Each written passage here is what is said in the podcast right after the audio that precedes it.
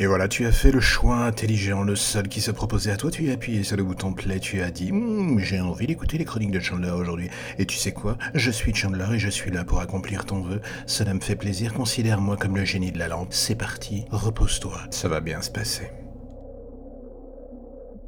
La question du jour, c'est quand est-ce que tu te maries? Je suis certain que vous avez déjà tous entendu cette putain de question revenir à un moment dans vos vies, que vous soyez un homme ou une femme d'ailleurs. Ce petit moment où l'œil du groupe et de la société prend des allures de celui de Sauron et se pointe vers vous en disant Mais pourquoi il est pas en couple avec un mouffetard celui-là? Il a l'âge, il a dépassé l'âge en fait. Merde, ce n'est pas logique. C'est inquiétant, oui, je vous le concède. La société veut vous mettre en couple et le game de la sélection implique que les meilleurs sont déjà pris et que si vous êtes toujours sur le banc de tous, c'est que vous êtes un produit de seconde main. Et c'est à ce moment que cette phrase revient dans votre cerveau et vous donne envie de passer en mode Léon le nettoyeur. Et oui, je sais, c'est fou quand on y réfléchit l'importance que la société apporte à cette notion de couple ou de mariage. Oui, passer une certaine date, homme ou femme, c'est fini, on doit habiter en banlieue dans un pavillon avec le petit Timmy en emprunt sur 25 ans pour assumer le tout. Ok, j'ai peut-être une vision négative de la chose, il arrive que cela soit juste 30 ans en fait. Le mariage c'est cool, j'ai vu plein de gens choper ce virus et être en phase terminale de bonheur ensuite. Mais quand on est naturellement réfractaire à cette maladie, quel est le plaisir de nous pointer du doigt cesse Ok, je dramatise, mais vous comprenez l'essence même de ma phrase. C'est le même délire que ces gens qui vont voir une comédie romantique seule, qui mangent chat au resto, on s'interroge, on se dit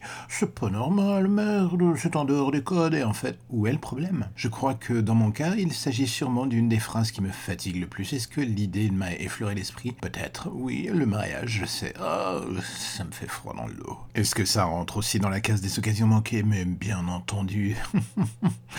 c'est une évidence. Mais bon, c'est la vie, on passe à autre chose et on avance. Mais non, la secte mariage continue encore et toujours de nous courir après elle, nous tend les bras et dès que c'est ce moment qui t'arrive en pleine gueule, tu n'as plus le droit de lui cracher au visage. Est-ce que dans dix ans je serai pasteur ou prédicateur pour cette secte? Maybe. Mais pour l'instant je suis un salaté, je le vis très bien. La question est pourquoi d'ailleurs? Roger, à force de voir trop de bonheur en façade et de moments moins fun en coulisses, la vie n'est pas un téléfilm du dimanche sur M6, cela va avec le il faut se faire une raison. Cela ne rend pas pour autant la chose massivement plus attractive. Je sais que quand on tombe amoureux, les doutes s'envolent, la raison aussi d'ailleurs. Ce qui est chiant en fait, et c'est que lorsque l'on n'est pas à l'extrémité de la chose dans le grand bain de l'hyperréalisme, voire du cynisme, on prend l'ensemble au premier degré, on n'en voit que les mauvais aspects. Ou alors il faut que je me résolve à un fait, je suis pas du tout calibré pour cela. Ce n'est pas et ça ne sera définitivement jamais mon truc, et il va falloir que je me fasse une raison, ou trouve une réponse en or massive à cette question qui revient sans cesse en direction de ma petite personne. J'avoue, parfois, j'aime dire que je suis veuf quand on me pose la question, juste pour voir le malaise s'imprimer sur le visage des gens. Hmm, je sais, c'est mal, c'est sadique, c'est